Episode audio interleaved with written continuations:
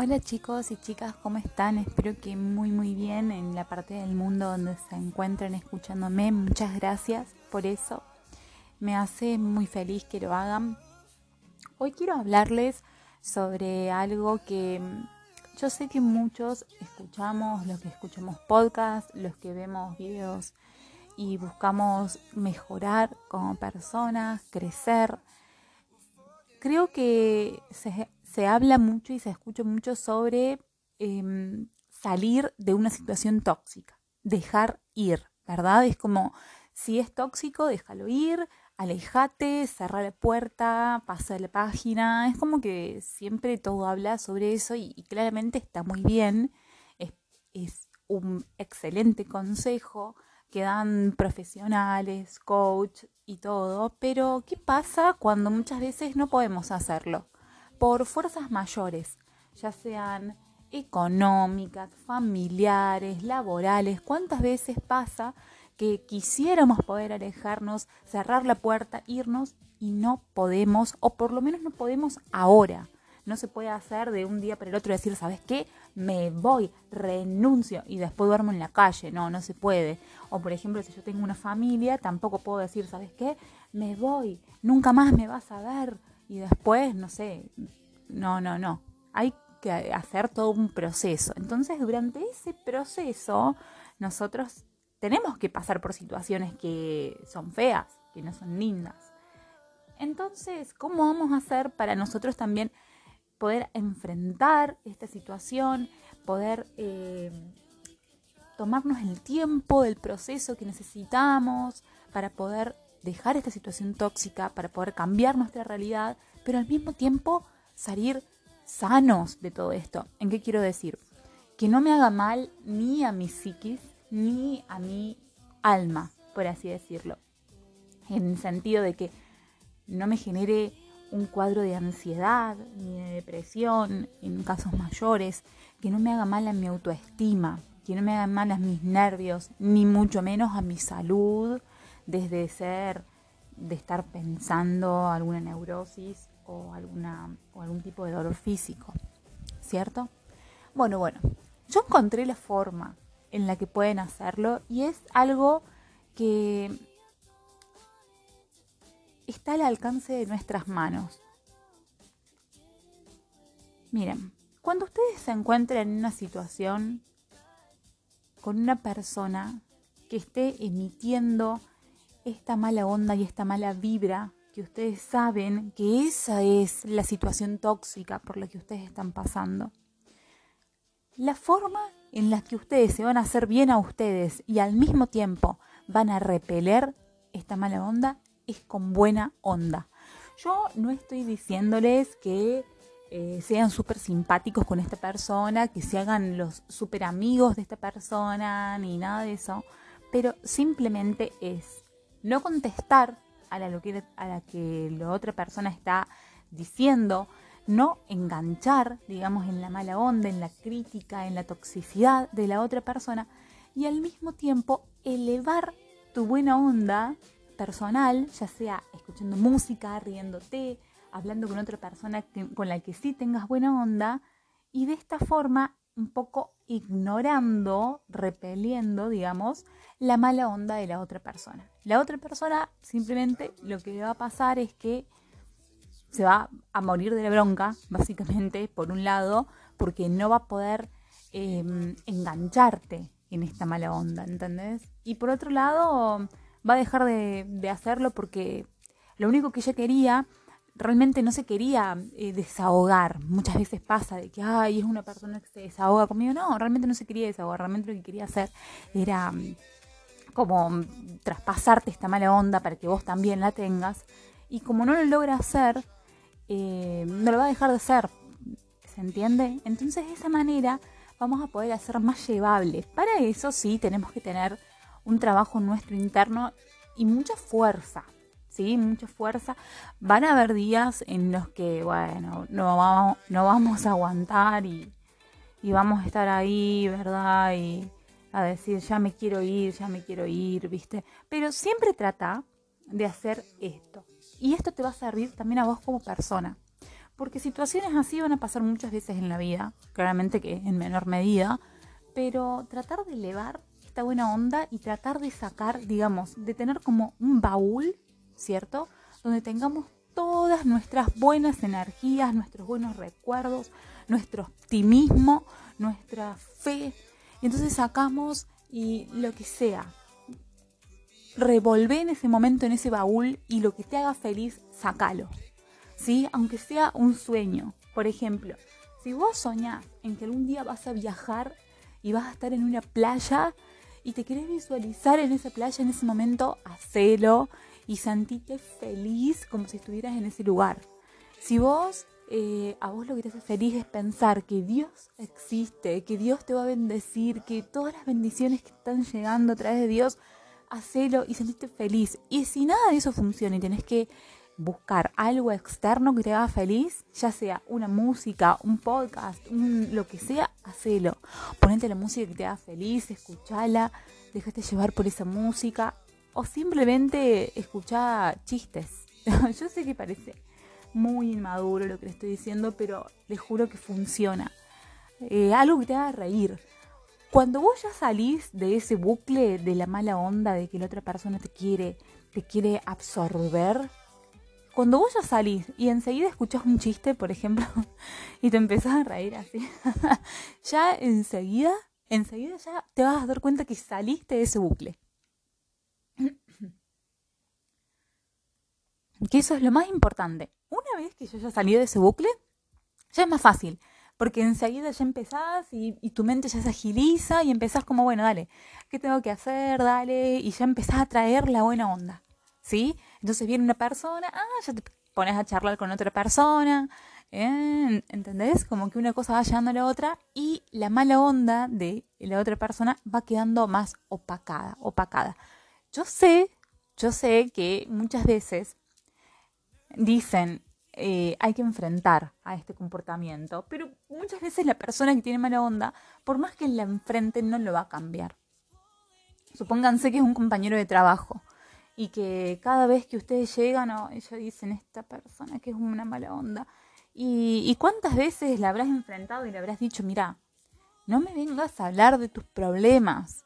La verdad que yo ya tengo los míos, quiero trabajar en paz, por favor ya has pedido que te cambien, que haga de todo y no, no sucede. Muchas veces pasa porque no está a nuestro alcance, porque el otro tiene el, el, problema psicológico que quiera, porque tu jefe no te puede cambiar de ese lugar porque sí. Entonces, capaz que vos decís, ¿sabes qué? Estoy buscando tu trabajo. En cuanto me salgo de tu trabajo, me voy de acá, no solamente por este problema que tengo con esta persona, sino que tampoco me pagan bien, me hacen trabajar mucho, qué sé yo, no puedo crecer, supónganse, ellos tienen muchos problemas. Pero mientras tanto, te tenés que fumar, por alguna manera de decir, tenés que fumarte esa persona.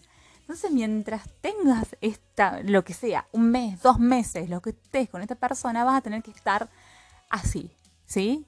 Y entonces, en este momento, por ejemplo, en esta persona de este ejemplo, lo que podría sacar de ese baúl de la alegría sería el irse a este trabajo y el empezar en otro, ¿verdad?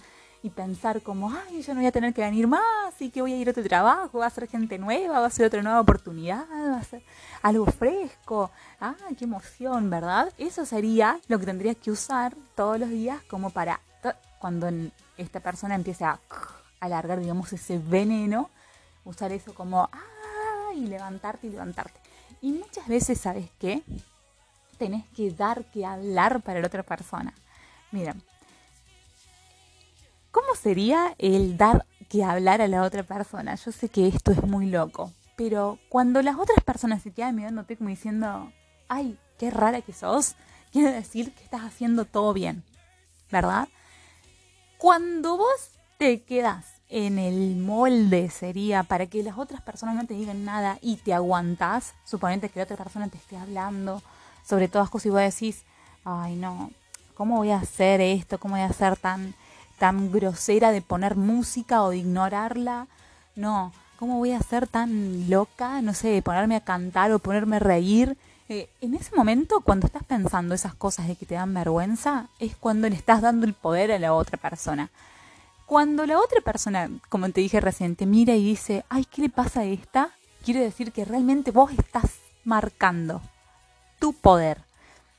Entonces, si vos te pones, ay, escuché esa canción, le decís, y le subís a la canción y empezás a cantar, a la mitad que esta persona te estaba contando, ay no, porque vos no sabés, fulana de tal hizo tal cosa, y le decís, para, boluda, escuché esta canción, le decís, y le subís el volumen y pones, I love you, baby, y ponés que otra persona te mira así como diciendo, ay, qué rara, en ese momento vos estás marcando, este es mi poder. Este es mi poder. Y la otra persona lo notó. Eso es una, uno de los ejemplos. Otro de los ejemplos es que, por ejemplo, también, suponete, esta persona está, dele que te dele, dele que te dele, tintantún, tintantún, y suponete que justo estás con otra persona y que le hagas un comentario o que justo otra, otra persona tenga un comentario y que ya se empiecen a reír. Y cuando vos te empezás a reír con otra persona, ¿viste esa, esa risa que estás súper tentada y que decís, ay, no puede, no, ¿viste eso? No sé, ¿viste como, qué sé yo, ¿viste lo que llevaba? O ese auto o lo que sea que haya pasado, ah, y te empezás a reír con otra persona, ay, no, no, no. Y la otra persona va a quedar también como diciendo, ay, ¿qué les pasa a estos dos? Y ahí estás marcando tu poder. ¿Qué pasa? Este poder de la felicidad, de la alegría, el poder del otro que diga, ay, yo estoy tratando de amargarlos y no lo logro. O sea, mirá, se ponen felices con una canción, se ponen a reír por un auto que pasó. O sea, ese es el poder que ustedes están marcando y que otra, la otra persona va a decir, ay, no, no puedo creer, no los puedo derribar y le estás mandando ese mensaje a otra persona y la otra persona va a decir, son más poderosos que yo.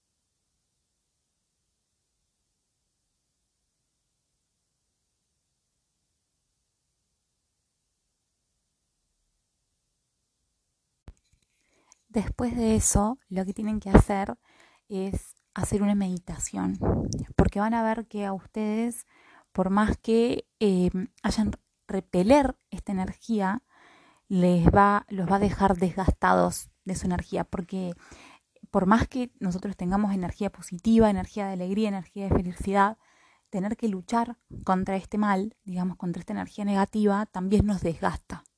Entonces lo que tenemos que hacer después de eso para poder recargar nuestra energía, para poder alinearnos nuevamente, es hacer una meditación, respirar profundo, hacer un mindfulness, escuchar una música tranquila, algo que nos, que nos vuelva a nuestro centro, porque, digamos, el hecho de estar eh, utilizando toda nuestra energía, digamos, como centrándola, no sé si ustedes vieron eh, esos dibujitos que se llamaban los caballeros del zodíaco.